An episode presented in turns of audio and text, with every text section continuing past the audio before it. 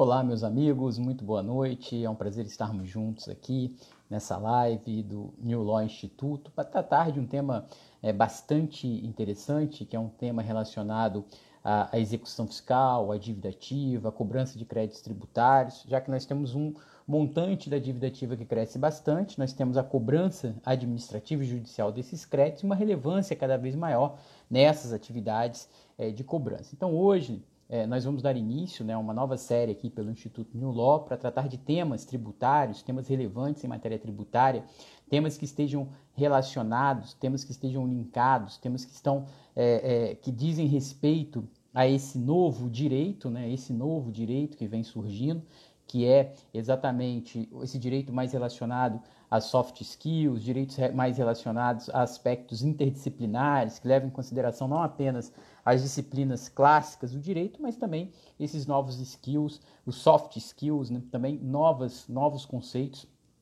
que são imprescindíveis para o profissional do futuro. Então hoje eu vou receber aqui o professor João Grog conosco, vai entrar conosco ao vivo para falar um pouquinho sobre essas novidades que vêm surgindo, sobre é, a relevância que essas novidades têm então, é, João já entrou aqui. João, seja muito bem-vindo. Muito legal ter você aqui nessa gravação, nesse, nessa live, né, ao vivo aqui nesse momento, nessa live do Instituto New Law. E depois né, também vai ficar disponível aqui às 24 horas é, pelo Stories do New Law no Instagram. Depois, provavelmente, nosso IGTV do Instagram e também é, no YouTube, né, se você autorizar. Já haja vista a relevância do tema e as pessoas sempre interessadas, né? Então eu queria, é, meu nome é Érico Teixeira, né, para quem não me conhece, acredito que a maioria que já me conheça. Sou professor de direito tributário, é, sempre trabalhei com direito tributário, fui estagiário da Procuradoria da Fazenda Nacional, advoguei, é, fui é, é, procurador federal e hoje sou juiz federal aqui no Rio de Janeiro numa vara de execução fiscal na seção judiciária do Rio de Janeiro. E o João Gronier, né, procurador da Fazenda Nacional, atualmente coordena essa parte de, de, cobrança, de gestão dos créditos, né? até a qualificação dele foi uma qualificação é, bastante apropriada para falar sobre o tema. E eu quis falar sobre esse tema, João, porque é um tema que, que me encanta muito, porque quando a gente analisa os números do judiciário, os números da cobrança, os números da dívida ativa, são números estratosféricos. Então eu queria que você se apresentasse público, dissesse né, o seu trabalho atual né, como coordenador é, na Procuradoria da Fazenda Nacional e fizesse essa primeira apresentação para depois a gente começar a bater uma bola e tratar dos temas que nós nos propusemos a tratar aqui. Primeiro, eu já agradeço né, a, a, a sua presença aqui, você ter aceito o convite. Com certeza, é, essa live, depois o vídeo, vai ter terá muito acesso, né, muitas pessoas interessadas, porque o tema chama bastante atenção. Então, se pudesse apresentar, é, dar o seu boa noite para o pessoal, eu, eu já te passo a palavra para não, não tomar mais tempo. Joia, boa noite, Érico. Você está me ouvindo e me vendo bem, cara? Só para me certificar. Bom, boa noite, meu amigo, viu? Eu agradeço também a, a, o convite, viu? Estou muito feliz de estar aqui com você. Já tivemos a oportunidade de estar juntos aí ah, no Rio de Janeiro, na época em que eu passei por aí, e fiquei muito feliz com o convite, porque sei ah, o quão ah, o, o colega juiz federal se preocupa com as questões relacionadas com a execução fiscal. E, portanto, para mim, ter esse espaço aqui no Instituto New Law é fundamental, é interessante. Eu estou à disposição de, você, de vocês sempre que acharem e entenderem necessário. Bom, eu sou o João Gronier, sou procurador da Fazenda há 11 anos.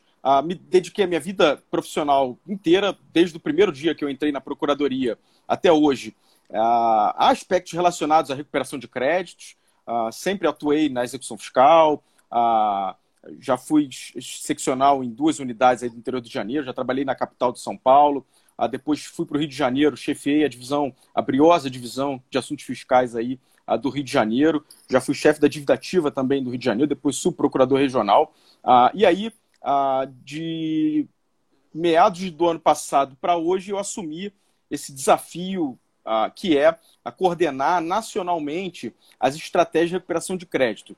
Uh, Para mim, obviamente, é um desafio por vários motivos. Uh, primeiro, porque no nosso país é muito difícil se colocar na posição de credor. não é fácil, aparentemente a gente acha que a Fazenda Pública tem uma série de prerrogativas e que, portanto, o dinheiro vem sem, com pouco esforço ou, com, ou sem esforço, mas a luta é, de fato, muito grande e eu espero aqui nesse nosso debate poder contribuir aí mais também ah, com, com, com, dúvidas e, e, e, também aprender com vocês ah, sobre esse tema que, olha, ah, não tem limite. Acho que a gente vai poder aí sempre discutir. Ah, recuperar créditos ah, é sempre um desafio e, portanto, por mais que a nossa carteira ela seja, no Brasil, aí, comparado com outros países, é, mesmo países em desenvolvimento, é, ou então os países já desenvolvidos da OCDE, é de fato uma carteira que assusta. Ah, não, é, não é algo que eu tenha visto paralelo no globo, ah, mesmo convertendo a moeda aí ah, para o euro para o dólar, a nossa carteira de 2,4 trilhões de reais é quase meio PIB do Brasil, um terço do PIB do Brasil. É algo que, de fato, é impossível a gente não considerar o quão isso frustra o orçamento, porque, veja, a, a, cobrança de crédito ela tem uma perspectiva, mas ela também serve para as políticas públicas. Mas a, agradeço aqui de público o convite e espero estar à altura aí a, de você e do Instituto para colaborar nessa discussão. João, acho que eu que agradeço, né, por você ter aceito o convite. Acho que a gente pode começar contextualizando né, um pouco os números. É, o que sempre me chamou muita atenção na execução fiscal, na dívida ativa, nesse trabalho tão relevante né, em matéria tributária, que é o trabalho da Procuradoria da Fazenda Nacional, e relevante para o Poder Judiciário, porque boa parte do que há de problemas de congestionamento, há de problemas de gestão da própria jurisdição, hoje na esfera federal, tem a ver também com a execução fiscal.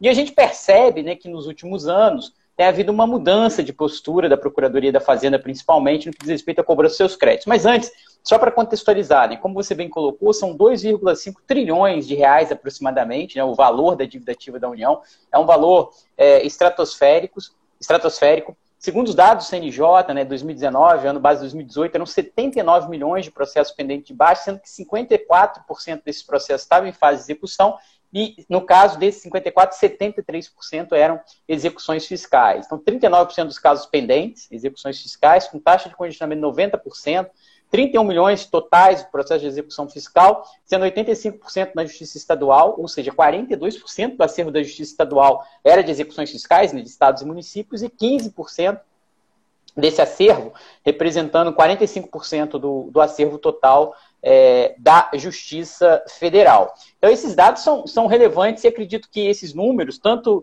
do valor tão elevado da dívida ativa, quanto do impacto que isso gera no âmbito da cobrança desses créditos, é que gerou esse movimento. Então, acho que a gente podia começar aqui, né, já que a gente quer tratar de, de novos direitos, novas modalidades, você contextualizando um pouquinho sobre alguns dados de, dessa carteira, né? Eu, eu, fiquei muito curioso, eu achei muito interessante, eu percebi essa mudança da Procuradoria da Fazenda é, numa palestra, num congresso sobre execução fiscal, há uns anos atrás, há uns anos, né? Em que o procurador, salvo engano era o doutor Daniel, é, ele estava até colocando que se usa hoje cada vez mais alguns conceitos até do, do do, privados, né, de instituições privadas na cobrança. E um deles, estou é, lendo aqui né, alguns dados sobre a carteira, né, que você colocou como algo que que vale a pena mencionar. Né? Então, eu queria que você falasse um pouquinho sobre esses números, sobre alguns dados dessa carteira de, de crédito da Procuradoria da Fazenda e a questão da conformidade né, do devedor, que às vezes é um devedor que, que eventualmente deixou de pagar um tributo ou que pretende discutir, aquele que regularmente não paga, e agora a gente tem até a figura do devedor quanto mais. Então, acho que a gente pode começar é, tratando desses temas aí, se você se sentir à vontade. Não, perfeito, Érico. Olha, eu acho que é, é, qualquer tema que envolva dívida ativa, execução fiscal, atuação inovadora da Procuradoria precisa passar por essa contextualização. De fato, são 2,4 trilhões de reais. Se esse número não assustar, a gente está diante de 12 reformas da Previdência. Ou seja, aquilo que tanto conturbou nosso país aí no ano passado, que eu não sei se doravante a gente vai conseguir avançar, dada a instabilidade institucional, a, a gente está falando de algo 12 vezes maior do que isso.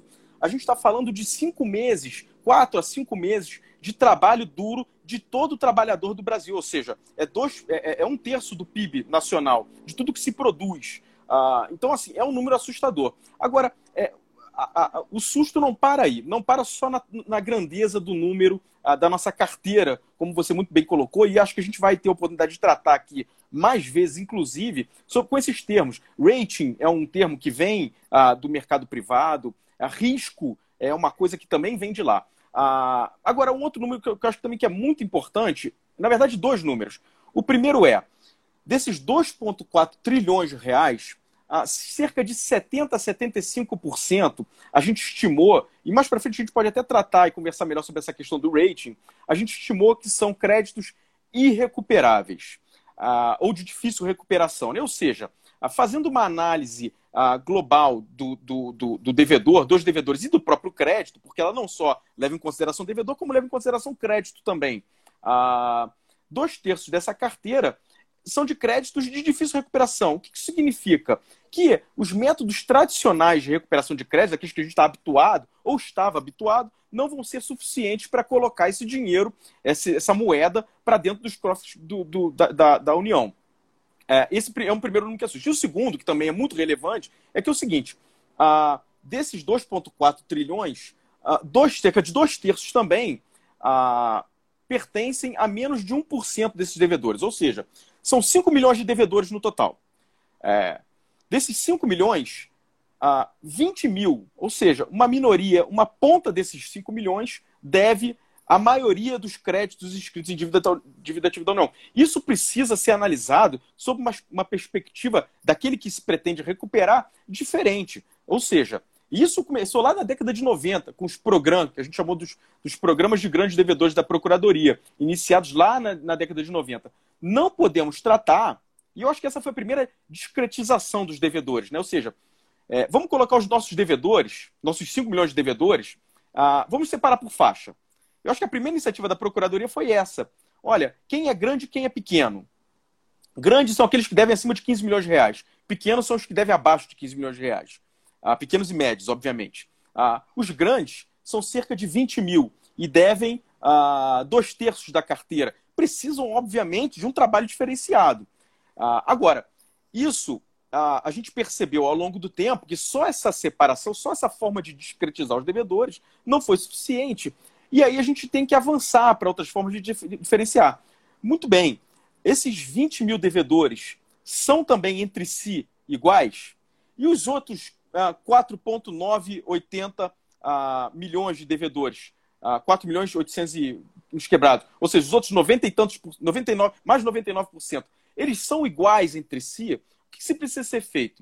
Uh, e aí, uh, isso muda, na verdade, a atuação de um órgão como o nosso da perspectiva do risco. Ou seja, o que, eu entendia como risco no passado, quando a gente instituiu o programa de grandes devedores? Eu estabelecia como risco, ou seja, era arriscado sob a perspectiva institucional, sob a perspectiva correcional e, óbvio, sob a perspectiva de resultado, era arriscado eu colocar na mão de um mesmo colega, procurador da Fazenda, um devedor que devesse ah, 100 milhões de reais. Não, deixa eu exagerar. Um devedor que devesse 4 bilhões de reais e um devedor que devesse 22 mil reais. É, então, isso era um risco, e aí nasceu os programas de grandes devedores. Ah, e ele veio desde a década de 90 com muito sucesso. O Rio de Janeiro a nossa cidade maravilhosa aí, ah, tem um núcleo de grandes devedores ah, constituído desde então e que tem gerado resultados excelentes. Brasil afora também, ah, na, na, na, primeira, terceira, quarta e quinta regionais, os programas de grandes devedores serviram muito para um primeiro passo. Agora, isso não foi suficiente e aí é interessante a gente ver como que isso mudou, mas sob a perspectiva da, da virada do risco. mas antes de entrar Deixa eu só. É porque o brilho. Ah, não, pronto, tá certo. Ah, mas antes de entrar nessa questão, eu queria trazer aqui um assunto que eu acho também bem interessante, que você tocou no ponto, que é a, a análise da conformidade. Veja, a gente tem várias maneiras de segmentar esses devedores. Uma delas é grandes e pequenos, que eu já falei. Outras dela, outra, outra delas é ah, pelo nível de conformidade. E se jogar aí no Google aí a pirâmide de conformidade, OCDE, pirâmide de conformidade é, TEX, você vai encontrar aí logo de cara a imagem dessa pirâmide que eu vou tentar descrever para vocês. Ela, na base da pirâmide, é uma base larga, uma faixa consistente de devedores, que, na verdade, não são devedores, são contribuintes que não devem nada à fazenda pública. Ou seja, no Brasil, isso desmistifica muito do discurso. No Brasil, mais de 90% do total dos nossos devedores é, fica entre 90 e 90, 92 e 93, tá? Ah, cerca de 92 a 93% de todos os nossos contribuintes, eles não devem absolutamente nada. O que significa que a taxa de regularidade do povo do Brasil, ela é extraordinária. Muito bem. E compõe essa primeira faixa da base. Esses, o que, que a gente precisa, como administração tributária, fazer? Ah, bom, facilitar. Eu preciso criar lá uma forma para ele emitir o DARF de uma maneira fácil eu preciso permitir com que ele faça um parcelamento fácil, eu preciso simplificar as regras tributárias, eu preciso criar lives como essa para explicar como as coisas funcionam, me dirigir ao contribuinte de uma maneira mais simples, uh, explicar, receber, tratar bem o contribuinte, afinal de contas, o serviço público está a serviço do povo, uh, não do, da instituição. Muito bem. Acima dessa faixa, a gente tem outras duas, uh, dois, dois tipos de contribuintes. o primeiro, e aí eu já estou falando já dos outros 8%, uma minoria. o primeiro, não cumprem as regras tributárias, a, primeira, a faixa logo acima, é por uma dificuldade. E o nosso país é campeão nisso campeão de regras que dificultam a regularização. O que, que se precisa fazer? Simplificar também as regras para que ele desça de degrau e se junte aos regulares. Acima, eu tenho uma diferente faixa, já estou indo para a terceira faixa, que são aqueles que resistem um pouco ao cumprimento da regra tributária. Sabem que deve, sabem como regulariza, mas esperam um estímulo um pouco maior do Estado e exerce uma pressão muito ruim sobre as faixas inferiores. E aí, qual é a atividade do Estado que precisa ser feita? Bom, a gente precisa eventualmente exercer uma cobrança administrativa leve, uma cobrança administrativa um pouco mais vigorosa, até que a gente chega à execução fiscal. Mas esse é o limite desse tipo de devedor. Veja, é um inadimplente, mas não é um inadimplente a, a, a fraudulento. Tá? É aquele que é, joga a carrega debaixo do braço quando precisa de uma certidão, vai lá e paga, etc. É esse. Ah, agora, a gente tem a ponta dessa pirâmide, Eric, e essa é, é, é, é uma das. É da preocupação até do devedor, quanto mais. Essa ponta da pirâmide, que veja, ela é a minoria da minoria. Ela é a, representa dos nossos contribuintes a muito pouco. Esse contribuinte é o devedor quanto mais, que é o que está regulamentado lá no PL 1646 ah, ou melhor, está em trâmite no Congresso, na Câmara dos, dos, Deputados, o PL 1646, que pretende regulamentar e, ah, e, e, separar e delimitar o que, que é o devedor quanto mais. Esse devedor, ele não só, em linhas gerais, ele não só deve muito, como ele também praticou uma fraude associada. E aí, qual é a resposta do Estado para esse devedor? Esse devedor, Eric, eu tento simplificar da seguinte maneira: ele não merece nada menos do que toda a força do Estado. Minha, sua, ah, da, do resto dos contribuintes, afinal de contas, ah, ninguém duvida de que a sonegação fiscal vulnera a concorrência, vulnera o orçamento público. Então, para esse tipo de devedor, nada menos do que a força e o império do Estado, nada, é, é, nada a, a, menos do que isso é suficiente para combater. Então, veja, a gente já subiu um degrau. Eu disse que eu dividia eles em dois. Agora eu já dividi em quatro, de uma maneira a, a, olhando para a conformidade. É, a gente tem uma série de outras formas de dividir e isso vai orientar a nossa atuação. É, é, bem bacana você colocar esses temas, né, João? Porque o que, que eu vejo, assim, academicamente, quando eu estudo o tema? É, primeiro que o Brasil talvez peque um pouco na parte das chamadas sanções premiais, né, que é o fato de premiar a quem anda em conformidade. Muitas vezes, é, no Brasil, não vale a pena, entre aspas, você estar numa situação de irregularidade. Né? E muitas vezes você tem é, é, situações eventualmente de anistia, e até tem a discussão de parcelamentos, né, que muitas vezes se levanta, é, anistias, é, é, benefícios concedidos, e muitos contribuintes às vezes até esperam esses benefícios. Eu, particularmente, aqui adotando uma posição intermediária, é, academicamente falando, e falando em tese, eu nem sou contrário a parcelamentos, não. Eu acho que o Brasil tem um sistema hoje que ele chegou num ponto, e, e, essa posição é muito minoritária, né?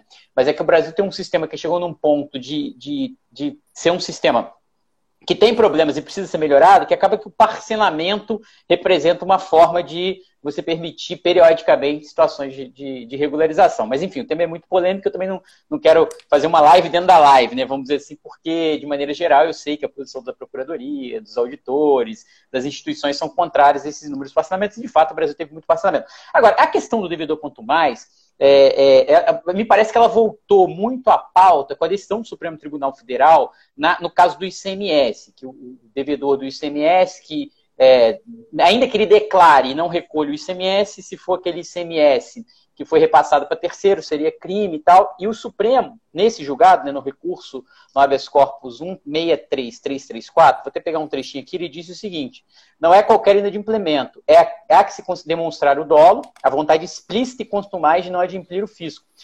É, não adimplir com o fisco. Foi aqui um trecho do, do Dias Toffoli. Então, a, a, tese que o Supremo aprovou, embora não tenha transitado em julgado, é uma tese que é, teria que haver um dolo, né, uma vontade de se apropriar e também uma conduta quanto mais reiterada. Só que o projeto que está em andamento, ele fala em valores muito altos. E, e, e, talvez eu tenho dúvida se ele vai resolver todo o problema. E aí eu vou te colocar aqui o que, que eu penso sobre isso é, academicamente falando. Por quê? Porque o projeto fala em 15 milhões, né, como você colocou muito bem, que é um valor bastante alto. E esse caso que o Supremo julgou, só para que a gente tenha uma ideia de perspectiva de valores, embora fosse dívida estadual, é, foi um caso no estado de Santa Catarina, e segundo o procurador, o acusado seria um devedor quanto mais, que já constituiu três empresas e tem uma dívida histórica de mais de 700 mil reais. Então, assim, para a União, talvez esse valor fosse um valor muito baixo, né? Mas o que, que acontece? Existe também uma fraude estruturada e quanto mais, que afeta muitos estados e municípios que, que, que precisam de valores menores, que é aquela em que o contribuinte, até falando sobre isso, né, em que o contribuinte ele, ele acaba desvirtuando um determinado mercado em que você tem um grande volume de operações, pequenas margens de lucros. Eu até botei aqui alguns itens. Uma carga tributária como fator decisivo no preço final do produto. A inadimplência acaba sendo um fator estrutural do modelo de negócio. Ele dá uma aparência de legalidade formal, porque, porque ele cria empresas, ele cumpre as obrigações acessórias, ele cai naquilo que se chama na jurisprudência, entre aspas, de mera inadimplência. É, e, de, e também ele não se dissolve irregularmente.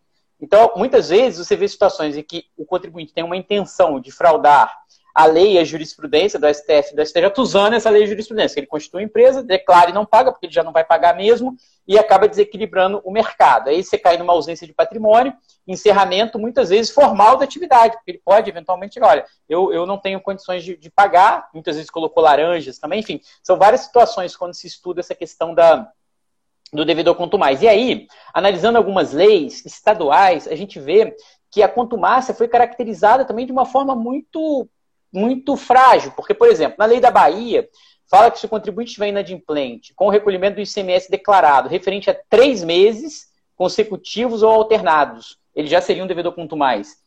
Alternados, quer dizer, imagine que ele deixou três meses de pagar alternados, já seria um devedor quanto mais ou então que o valor total ultrapasse, ultrapasse 500 mil reais. Então, cada estado vai regulamentando de uma forma e isso também gera alguns problemas. Então, é, esse valor de 15 milhões é, é um valor interessante para a Fazenda, mas eu te pergunto se ele não deixaria também descoberto contribuintes de um porte médio ou até um pouco menor que eventualmente usasse também desse, dessas estratégias. Né? Eu costumo dizer que tem um arcabouço para isso, que é você usar, você constitui uma empresa, você declara e não paga, e você não cai na dissolução irregular. E com isso você consegue desviar, vamos dizer assim, daquilo que o, o, o STF, o STJ tem caracterizado, salvo agora essa decisão do Supremo no STF, que considerou, é, a meu ver, é, tecnicamente, teoricamente, é, eu tenho dúvidas quanto à qualificação é, dessa conduta como crime, mas a contumácia foi colocada ali como um elemento. Né? E é isso trouxe mais uma discussão para esse debate. Então, como é que a Fazenda vê esse projeto? Como é que a Fazenda atua em relação a esses devedores contumados? Só para dar mais um dado, né? como juiz de execução fiscal,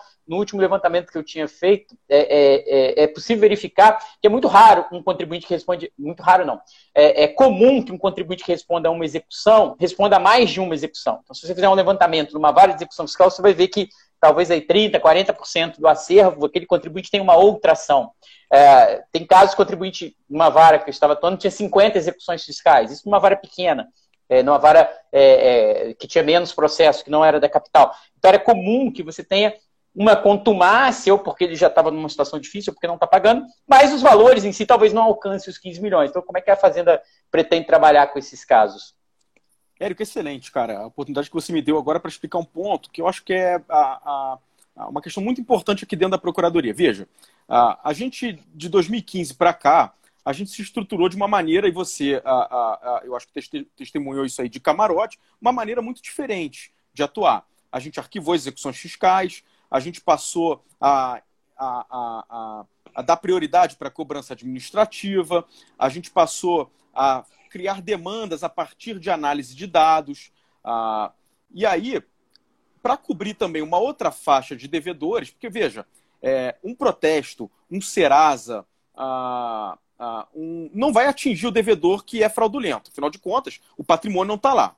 Uma execução fiscal também simplesmente não vai atingir esse devedor, afinal de contas, o patrimônio também não está lá. E aí o que a Procuradoria tem feito? Veja, o PL 1646, que é do devedor quanto mais, é uma das alternativas que estabelece para um grupo de contribuintes fraudulentos e grandes devedores, veja que é, os, os, os, conceitos eles são cumulativos. Uma penalidade administrativa, isso eu estou tentando fugir até um pouco da área penal, né? Ah, mas ele estabelece uma penalidade administrativa que é a mais grave de todas, que é a, a, a, o cancelamento do CNPJ e a vedação para gozo de benefício fiscal durante 10 anos, ou seja, é praticamente a morte daquela pessoa jurídica. E, de fato, é isso que precisa ser feito. Aquela pessoa jurídica que praticou é, uma fraude só, social... Diga. Só um minuto, João. Quando você fala benefício, é, é, estariam incluídos parcelamentos também, não é isso? Parcelamento, o aproveitamento de, de, de, de, de prejuízo fiscal básico negativa, a transação, a negócio, tudo. Né? A, a, mas, assim, esse, esse é para aqueles devedores que não só praticaram uma fraude, como também ah, são grandes devedores. Aí se aplica, veja, com todo o contraditório e ampla defesa estabelecida na legislação. Não vai ser nada ah, ah, sem ouvir antes, administrativamente, outra parte, e depois ainda tem aí ah, franqueado todo o acesso ao judiciário que o nosso país ah, ah, tenha como garantia constitucional. Agora, o que se faz, então, com aquele devedor? Veja, um milhão de reais, Érico, não é pouco dinheiro. 14 milhões de reais também não é pouco dinheiro. O que se faz com esse devedor que está fora do âmbito do PL 646 é que, olha, é, é, o Congresso ele é soberano, ele pode até alterar esse valor, mas o que se faz com ele no âmbito da Procuradoria? Junto com o fortalecimento da cobrança administrativa, junto com a, a organização da cobrança ordinária judicial, ou seja, eu só demando o juiz de execução fiscal quando eu tenho uma esperança de que ou pelo menos um sinal de que possa haver patrimônio naquele devedor. Eu não faço mais, eu não peço mais Bacenjude sem ter uh, o indicador de movimentação financeira. É, é simples. Uh, eu não peço mais a penhora do cartão de crédito se não houver o indicador de que indicativo de que aquele devedor recebe no cartão de crédito. Então veja, as demandas elas são criadas, padronizadas para aquele devedor. E se aquele devedor não gerar demanda nenhuma, porque não tem atividade econômica ou não tem atividade patrimonial, simplesmente vai para aquilo que eu chamo de fim honroso do crédito tributário, que é a prescrição. Veja, o fim mais honroso do crédito tributário, aquele que ele ganha aquela uma coroa, é óbvio que é o pagamento.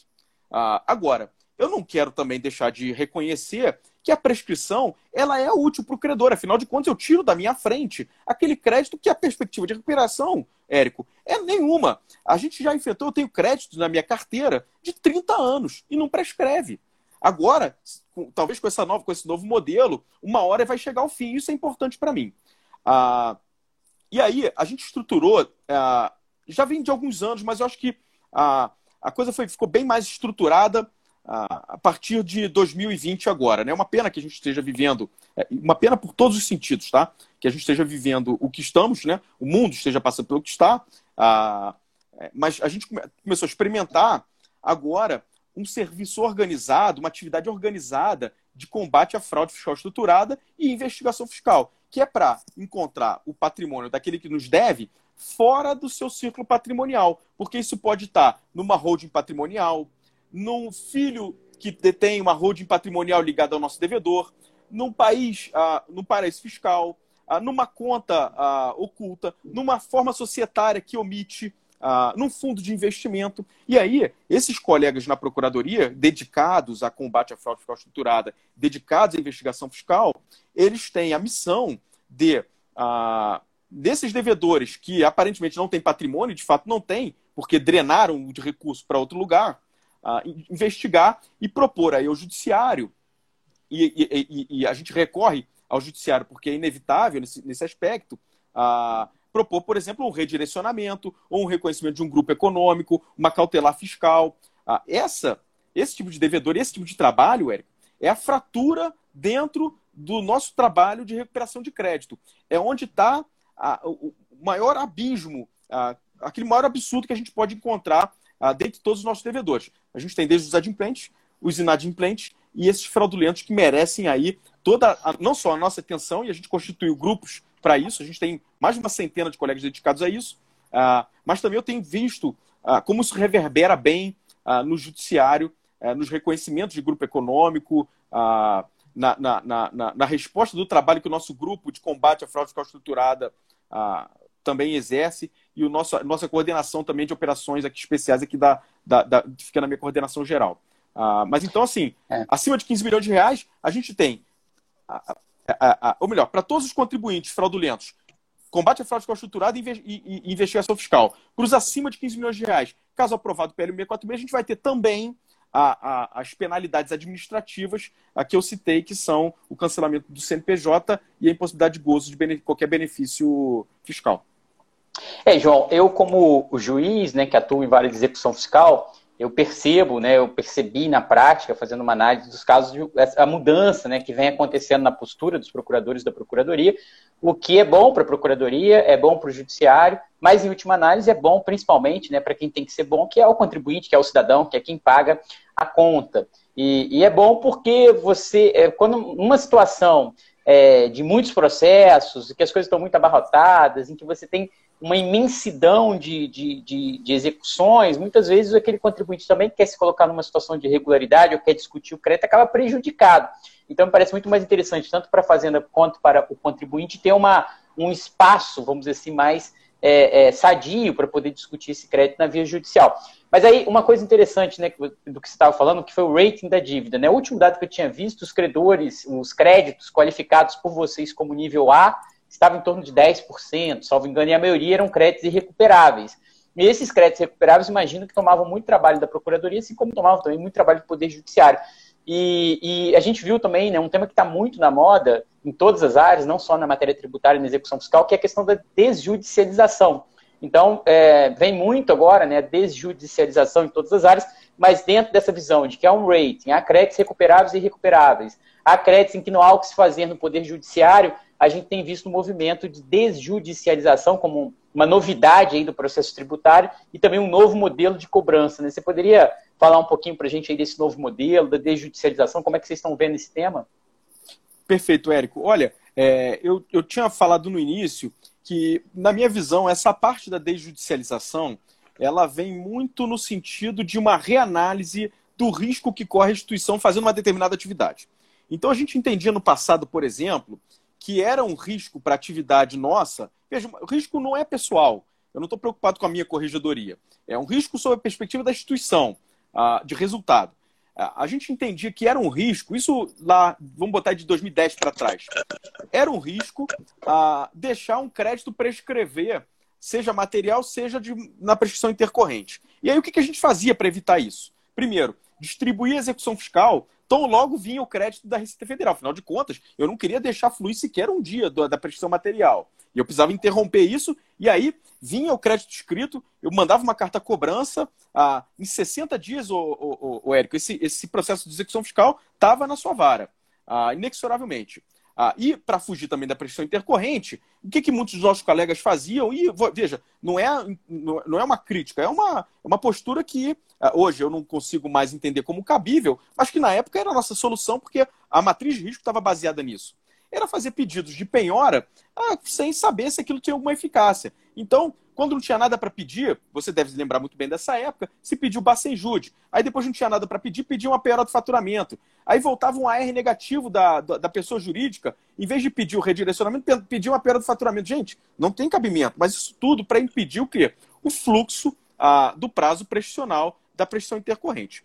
É, veja, nós, a Fazenda Nacional e Judiciário, amadurecemos essa questão da prescrição, principalmente da intercorrente, de uma maneira a, é, é, junto, né? Ou seja, a jurisprudência do STJ ela foi sendo capitaneada e foi sendo cadenciada de uma maneira muito próxima com que aquilo que a gente entendia. Hoje o STJ, por exemplo, entende que um ato ah, que não seja eficaz não suspende mais, o que eu acho corretíssimo. Ah, é, então, portanto, a gente precisou mudar também a nossa matriz de risco. Não é, eu não tenho mais medo da prescrição material e da prescrição intercorrente. Aliás, pelo contrário. Se aquele crédito é irrecuperável, ou seja, eu não tenho perspectiva para botar aquele crédito para dentro, aqui prescreva. A minha matriz de risco ela não está centrada na prescrição material, na prescrição intercorrente. Ela está tá centrada no seguinte: prescrição material ou prescrição intercorrente de um crédito recuperável. O crédito irrecuperável, Érico, olha, que tem um fim. O crédito, o crédito recuperável é o que eu espero, e, e, a gente não é, economiza esforços para que ele seja, é, para que ele ingresse nos cofres da União, nos cofres públicos. Ah, e aí, portanto, é. eu deixei de Não. distribuir. Desculpa, eu deixei de distribuir. Com isso, eu deixei de distribuir. Ah, primeiro, a gente começou a arquivar todas as execuções fiscais, aquelas que não tinham nada penhorado, não estavam foram arquivadas. Né? E, e, qual foi o trabalho por trás disso? Olha, agora vamos com base na, na análise dos dados ah, e geração de informação de inteligência, vamos propor para o judiciário, vamos movimentar aquelas execuções fiscais que tenham algum futuro. E aí eu recebo lá um indicador de um patrimônio daquele devedor. Isso aparece hoje para o procurador lá, olha, aquele devedor movimentou na conta bancária. Ah, portanto, basta em jude. Ah, ou então ele registrou um imóvel, penhora do imóvel. Ah, e aquele crédito, aquela execução fiscal que foi arquivada e que não aparece nenhuma demanda, porque na verdade ele não tem atividade econômica nem financeira nenhuma, vai prescrever. Esse é um ponto. Então, a gente arquivou um milhão e meio de execuções fiscais. Ah, talvez gente, eu esteja até um pouco defasado essa informação e seja um pouco maior. E a gente passou a não distribuir a execução fiscal como primeiro passo. Ah, primeiro, o crédito vem para a inscrição de dívida ativa, ele passa por um rigoroso processo de cobrança administrativa, superada a cobrança administrativa. Caso o nosso devedor não se sensibilize com essa cobrança administrativa, que veja, é mais barata do que a execução fiscal, sob todas as perspectivas, inclusive para ele, para o devedor, se ele não se sensibilizar, aí sim a gente analisa se aquela execução vai ter alguma viabilidade. Se ela tiver alguma viabilidade, ou seja, a gente encontrar patrimônio ou alguma atividade financeira que a gente distribui. É o que chamamos de ajuizamento seletivo. Isso reduziu, é, e, e, eu sei disso porque era eu que apertava o botão aí no Rio de Janeiro. Ah, eu distribuía 3 mil execuções fiscais por, por mês. Ah, achei estranho o mês que passei a distribuir 300. Ah, isso reduz muito. Aí, uma pergunta, já finalizando essa, essa, essa pergunta que você fez, ah, uma pergunta que, em regra, eu recebo, e eu acho muito interessante, eu recebo geralmente dos leigos. Ah, essa desjudicialização, vocês fazem isso ah, porque vocês não confiam no Poder Judiciário? Ah, vocês acham que o trabalho não é eficaz no Poder Judiciário? E aí, quando eu recebi a primeira vez essa pergunta, eu tive a grata, a grata felicidade de ter uma resposta que eu acho que também é boa. Que é o seguinte, olha, não é uma questão de não confiar no judiciário, é uma questão de respeito ao poder judiciário. Afinal de contas, eu só posso demandar o Estado juiz numa execução, num processo de execução, num processo de expropriação, quando eu tenho uma razoável convicção de que eu tenho algo a expropriar. Então, tome essa atitude da Procuradoria da Fazenda Nacional como em respeito ao Judiciário. É muito interessante, João. Eu, eu defendi uma dissertação de mestrado na UERJ em 2018, começo de 2018, e levantei vários dados estatísticos sobre execução fiscal. Posso compartilhar aqui alguns com vocês. De 2012 a 2017, nenhuma das várias de execução fiscal do Rio de Janeiro, sejam as da capital, sejam as especializadas de São Gonçalo, São João de Meriti, teve mandados de citação, é, percentualmente falando, é mais de 50% de êxito nos mandados de citação. Em nenhum dos anos pesquisados. Nenhuma das várias, em nenhum dos anos, teve mais de 50% de mandado de citação com resultado positivo. E nenhuma das várias, em nenhum dos anos, teve mais de 50% de mandado de penhora com resultado positivo. Significava dizer o seguinte: quando se ajuizava uma execução fiscal, a chance do mandado vir negativo era maior do que vir positivo. A mesma coisa na penhora. O resultado do Bacenjude, então, chegava a ser é, é, irrisório, né? assim, um dado quase estatisticamente relevante diante de tudo aquilo que se demandava. Então, até a partir daí, é, e, e, era muito incômodo para mim, como juiz, e, e, eu cobrava isso nos despachos, nas decisões da Procuradoria da Fazenda, porque muitas vezes a Fazenda pedia ou demandava algo que a gente já sabia que o resultado era negativo, porque aquele devedor tinha 50 execuções, você já tinha feito uma citação naquele endereço, e, e, até uma das questões né, muito engraçada que eu tinha com a Procuradoria da Fazenda, que falava, nossa, a gente já expediu mais de 10 mandados de citação para esse endereço, vocês continuam ajuizando contra esse mesmo devedor, contra esse mesmo endereço, mas esse cara já faliu, esse devedor já teve uma dissolução irregular, esse devedor já não existe mais, vocês têm essa informação. E, e não havia, como ainda não há, tá, João? Ainda não há é, nos processos que estão em curso, um cruzamento dos dados do judiciário. Há muito cruzamento de dados da via administrativa, mas assim, se teve um mandado negativo num processo, não necessariamente vocês, a Procuradoria, pelo que eu vejo ainda hoje, consegue cruzar esses dados e evitar uma demanda repetitiva, desnecessária ou redundante num outro processo. É claro que é um caminhar, né? eu vejo que a coisa já está evoluindo muito, já evoluiu muito, mas isso era um dado é, é bastante é, é, interessante. assim. E a partir daí, com esse cruzamento de dados, a gente consegue evitar uma série de atos, até no judiciário mesmo, que sejam inúteis, necessários. Porque, apesar de não ter as novas, você ainda tem, é, no judiciário ainda há um acervo né, a ser tratado. Muito interessante esse tema que você colocou. E aí, em relação à cobrança administrativa, tem um, um, um aspecto interessante que é o seguinte: é, a cobrança administrativa, né? Tem uma pergunta aqui falando sobre inteligência artificial. Né? No Poder Judiciário tem vários projetos, tá, é, Doris? Está perguntando aqui. Eu já até dei uma palestra sobre isso, falei de várias iniciativas em vários tribunais, com aqueles nomes é, é, legais, né? Que sempre um nome engraçado, né? Poti, Jerimum, Elis, tem vários projetos de inteligência artificial, inclusive na execução fiscal. Uh, é até um tema interessante, João, esse, porque o que eu vejo assim, é que na, na, na é, antigamente, né, uns 4, 5 anos atrás, existia uma desproporção muito grande no que diz respeito ao investimento em tecnologia e aos dados que a Receita Federal tinha em relação àqueles que a Procuradoria tinha. Hoje eu acho que isso já está mais nivelado. Né? E como é que são essas iniciativas aí? Acho que você pode falar um pouquinho sobre essa cobrança administrativa, sobre os trabalhos que você tem feito aí de, sobre vocês têm feito da cobrança judicial orientada por dados. Vamos falar um pouquinho sobre dados, sobre é, é, é, inteligência artificial, projetos futuros. Como é que vocês estão trabalhando aí nesses, nesses dados? Né?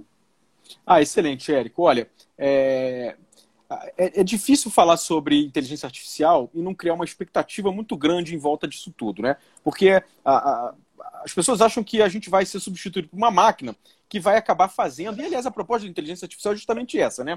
Acabar ah, com o ser humano e tornar a máquina, torná-la substituível, né?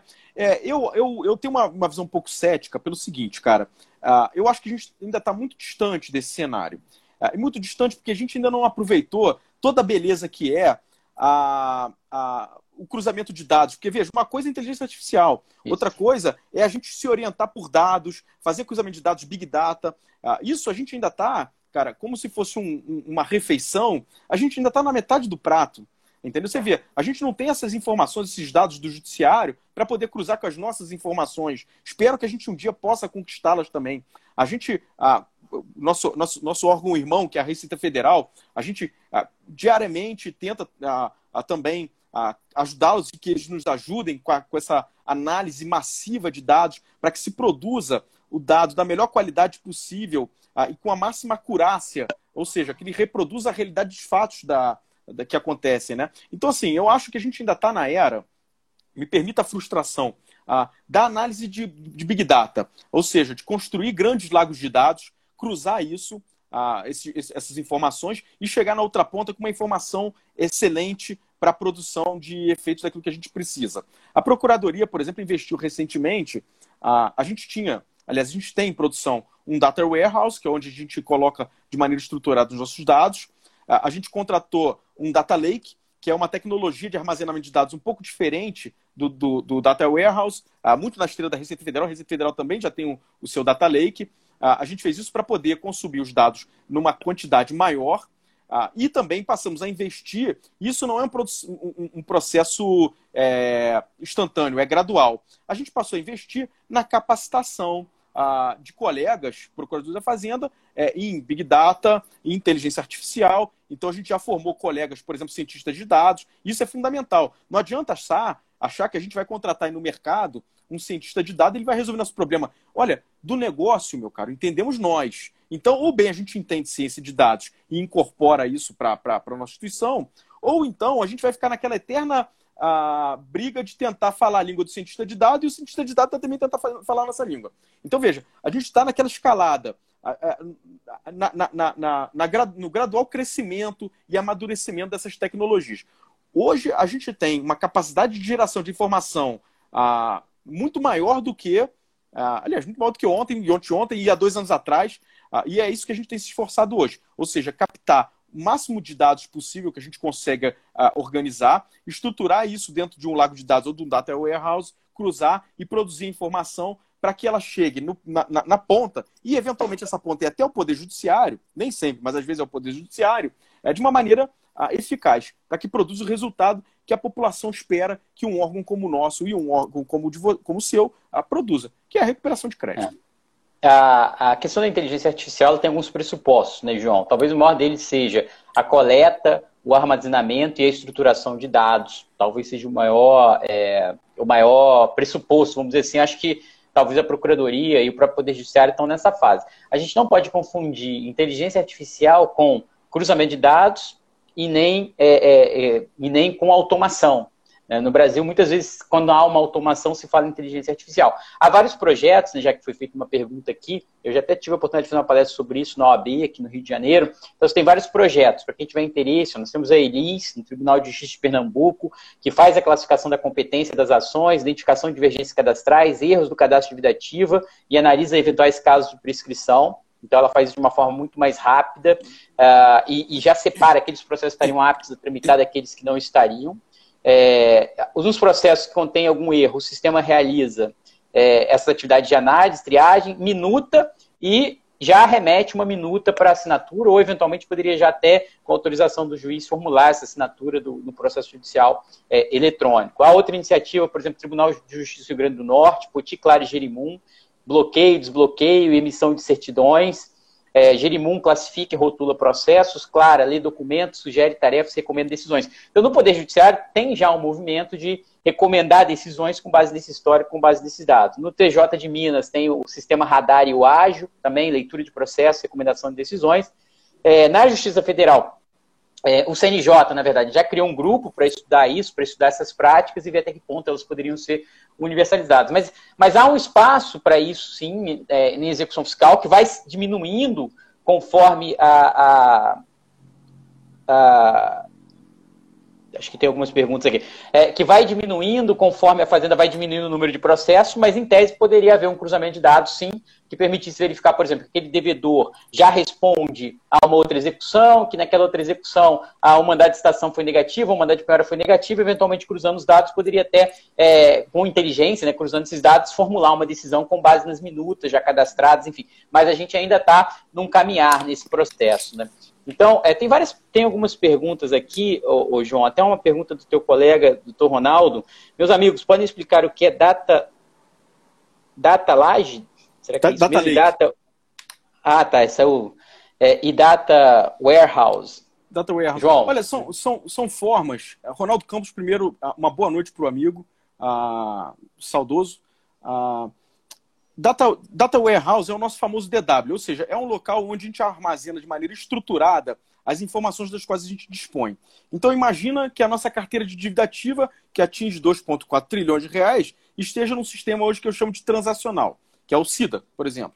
Ou seja, lá eu consigo gerar é, a, a, a, certidão a, atual, com valor atual. Sim, mas aonde que eu posso armazenar essas informações de uma maneira estruturada que eu posso, em cima desse banco, aplicar uma ferramenta uh, de, uh, de BI, que é Business Intelligence, ou seja, é, em que eu possa verificar o quanto dessa minha carteira, por exemplo, tem mais de 10 anos. É aí que entra o Data, o data Warehouse, ou seja, é um, como se fosse um, um banco de dados enorme uh, e estruturado. E a gente agora está migrando para uma outra tecnologia. veja, migrando, é, é, é, de fato, ah, acho que eu não posso nem dizer que estamos migrando, a gente está começando ainda. Contratamos um data lake, já fizemos ingestão de alguns dados lá, mas ainda está bem incipiente. É uma outra tecnologia de armazenamento de dados, mas lá os dados ficam de uma maneira menos estruturada. Ah, qual é a vantagem? A ingestão de dados lá é muito mais rápida, muito mais barata, a, a capacidade dele é muito maior, mas a interpretação das informações é um pouco mais custosa. E isso envolve, portanto, a capacitação dos nossos colegas ah, para que essa informação, veja, é um lago de dados. Ah, é, um, é, é, um local onde a gente espalha tudo que é dado e aí precisa selecionar e pensar os dados, cruzar os dados entre eles de uma maneira que ah, eu gere para você, que é meu colega que está aí é, é, é, é, na unidade, consiga interpretar da melhor, melhor maneira possível. Imagine que o Eric deu um despacho e fala o seguinte: olha, o quanto vocês arrecadaram desse devedor nos últimos uh, 10 anos? Uh, bom, você vai precisar ir lá no nosso lado de dados, uh, extrair isso de uma maneira ah, ah, simples ah, e entregar o dado que o Érico pediu, o juiz federal, seja ele qual for, entregar isso de uma maneira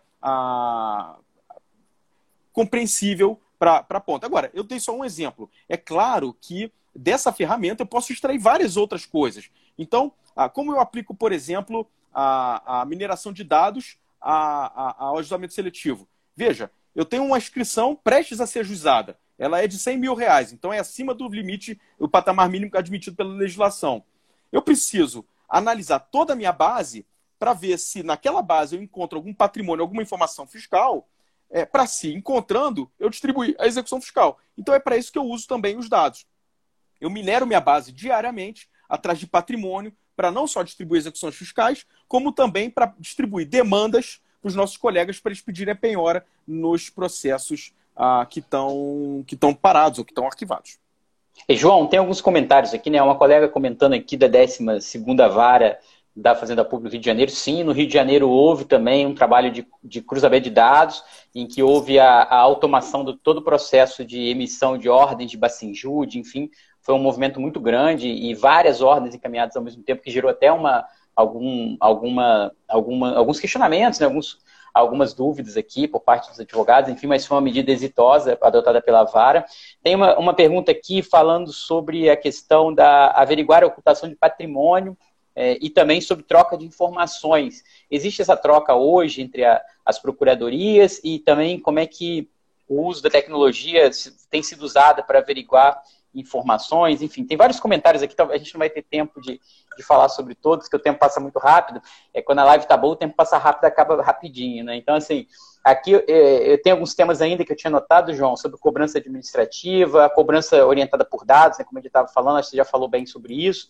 É, investigação fiscal, que acho que tem a ver com esse novo, novo modelo também, e análise de risco. Você poder dar uma pincelada em tantos temas que eu coloquei aqui, mas eu sei que você tem outros temas para falar, você consegue dar uma pincelada aí, eu acho que a gente ainda tem uns 10 minutinhos aí para falar sobre o que você achar relevante desses temas. Pronto. Eu vou aproveitar então essa questão que você falou da análise de risco com uma pergunta que quem fez foi o, Guilherme Teles, meu amigo também, sobre a questão de usar essa tecnologia para ocultação de patrimônio. Veja, a gente usa isso hoje a, a Procuradoria ela se dispõe a investigar hoje é, um determinado caso, ah, isso depois de, um, de uma rigorosa seleção com base no risco.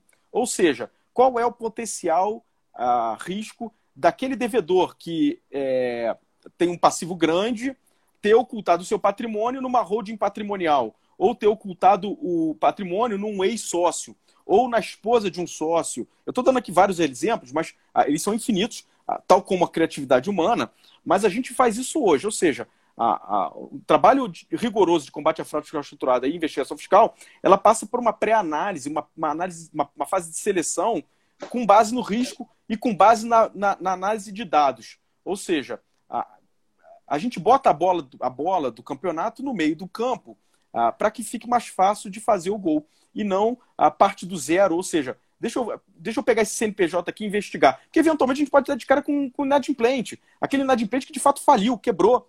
Ah, não tem patrimônio, não ocultou patrimônio, simplesmente quebrou. Geriu mal seu negócio, infelizmente, ah, e quebrou. Ah, vale a pena eu gastar tempo com isso quando eu tenho do meu lado um devedor que, ah, veja, faz da sua atividade ah, não só tem um propósito negocial, mas como também faz da sua atividade a ocultação patrimonial, a sonegação fiscal como parte do, do, do, do, seu programa, ou seja, olha, o meu negócio aqui é sonegar tributo, porque assim eu consigo praticar um preço 30% mais barato. E como é que eu sonego tributo? Ah, eu boto aqui um patrimônio no nome do meu filho, ou eu gero aqui, emito nota fiscal, emito ah, cartão de crédito aqui com base em outra maquininha. Isso é muito comum. Você vai lá, passa lá no restaurante, veja, estou falando de uma minoria, tá?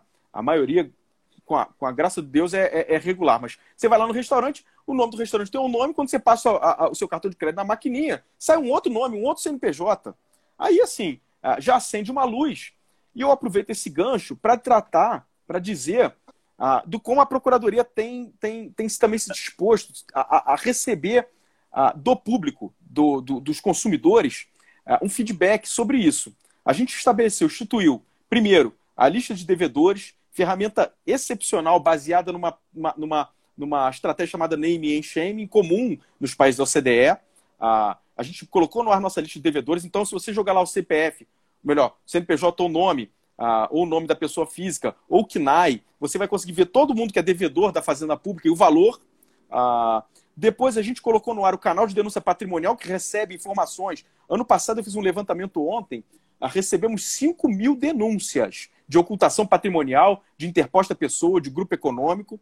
É, ah, deixa eu aproveitar esse gancho, ô, ô, João. Tem muitas denúncias. Eu, eu vi essa iniciativa né, divulgada na, na, imprensa e fiquei pensando: será que vão, será que é, vai haver adesão? Né? Como é que está isso? Fala aí um pouquinho para gente. Cara, olha, tem tido adesão sim. Eu acho que sim, em regra, o brasileiro ele não tem o hábito de contribuir com esse tipo de proposta.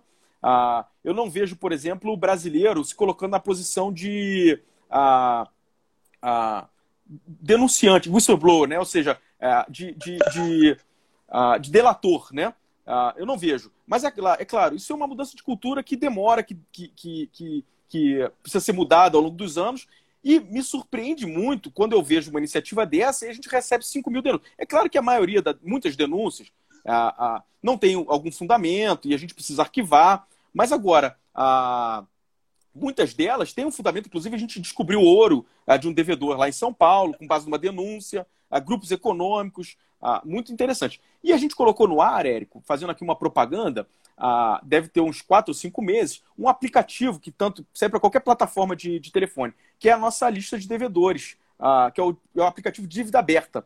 Ali você não só consulta, não sei se você já teve a oportunidade de baixar, você consulta os devedores da União por CPF, CNPJ ou nome, o KNAI, mas ele também georreferencia. Então, digamos que você está na rua do seu, do seu, na rua do seu, da sua casa, ele vai dizer que você está na, na, rua da sua casa, obviamente porque ele te georreferenciou, e vai dizer que devedores, pessoas jurídicas estão ali no seu entorno. Então você vai descobrir, às vezes, que o bar é, deve, que aquele restaurante deve, que aquela loja de roupa deve. Bem interessante, vale a pena depois conferir isso aí, porque é um, é um instrumento de adesão social a essa política de combate à sonegação fiscal, à ocultação patrimonial e à fraude fiscal estruturada. É, é, o Brasil a gente ainda passa, né, João, por um momento de rejeição. Assim, eu estava até escrevendo um artigo sobre isso no meu blog, falando sobre a questão da rejeição social. Né? Há quem defenda que a norma tributária é uma norma de rejeição social. Se ele rejeita, só paga, porque se não pagar, é, vai haver uma punição. E hoje, né, os tributos, eh, não tem como estudar direito tributário, tratar de tributação, sem pensar que a contrapartida disso são a implementação dos direitos fundamentais, direitos sociais, manutenção do, da coletividade. É, me parece, eu fiz aqui um, nesse artigo, eu coloquei o seguinte ponto, que, na verdade, a dificuldade de, de, de superar muito essa barreira da, da rejeição social, né, que isso no passado o que, que acontece? No passado, isso vinha muito, se você estudar historicamente o tema, da ausência de representatividade, quando era instituído um tributo, da falta de participação em consentimento, falta de é, ingerência e má qualidade dos gastos. Né? E hoje, é, me parece que a gente ainda continua tendo problemas com essa visão, porque, em última análise, é, existe um discurso de que a carga tributária é alta e ela não necessariamente é alta para todo mundo, né? Porque você tem muita é, é, tem uma, uma distorção em alguns tributos no Brasil, má gestão dos recursos públicos, ausência de contrapartidas, a altura são argumentos ainda. Então, me parece que o Estado também precisa fazer essa parte. Gerir melhor, o Estado também precisa tratar melhor o contribuinte, mostrar que aquele dinheiro está sendo, tá sendo, bem gasto para superar essa rejeição. E aí, queria que você colocasse uma grande preocupação que sempre surge, né, que me perguntam como juiz, uma preocupação em relação à desjudicialização, uma preocupação em relação a essa cobrança administrativa é, eu prefiro o judiciário porque no judiciário eu consigo ter mais abertura para discutir, para eventualmente ver revista minha posição, na procuradoria é mais difícil, enfim, como é que acho que a gente já pode, eu já vou me despedindo aqui, deixo essa última pergunta e também para você fazer o um encerramento, já agradecendo e já deixando um outro convite, é, para uma live futura, é, mas eu queria que você colocasse isso, né? Como é que a Procuradoria tem tratado e como é que ela pretende tratar as alegações desse contribuinte para que esse contribuinte possa confiar, vamos dizer assim, nessa via administrativa e que lá é, não simplesmente ele vai ser, que não é só a cobrança em si, né? É a cobrança correta. Como é que você vê essa questão? Érico, olha, a gente poderia ficar passar aqui mais umas 24 horas conversando sobre isso com tranquilidade. O assunto muito me agrada e, e a companhia do amigo também. É, mas olha, a, a, Procuradoria, ela também, nessa mesma toada, ela tem, a, evitando erros do passado, válvulas que não existiam no passado, se disposto a cobrar com mais vigor, sim, em benefício do orçamento público, obviamente, e em benefício de uma concorrência, de um ambiente concorrencial saudável. Agora, é, a gente não pode também cair no erro de, por exemplo, numa cobrança administrativa ou num, num, num, procedimento administrativo de reconhecimento de responsabilidade, se eximir da obrigação de conceder um amplo contraditório e a defesa para o contribuinte. Isso aí é, é, claro. E aí, por exemplo, no ano 2018, a gente regulamentou ah, o pedido de revisão de débito inscrito, ah, ou seja, pode-se dirigir o contribuinte à procuradoria para pedir uma revisão. E olha, hoje é, eu sou testemunha de que eu vejo, pelo menos da, das, da, da, relacionada à prescrição, uma ampla capacidade da gente rever os nossos atos, rever onde erramos e, portanto, cancelar as inscrições. É, no procedimento de responsabilização administrativa, que é o PAR, também há uma ampla gama de contraditória e ampla defesa.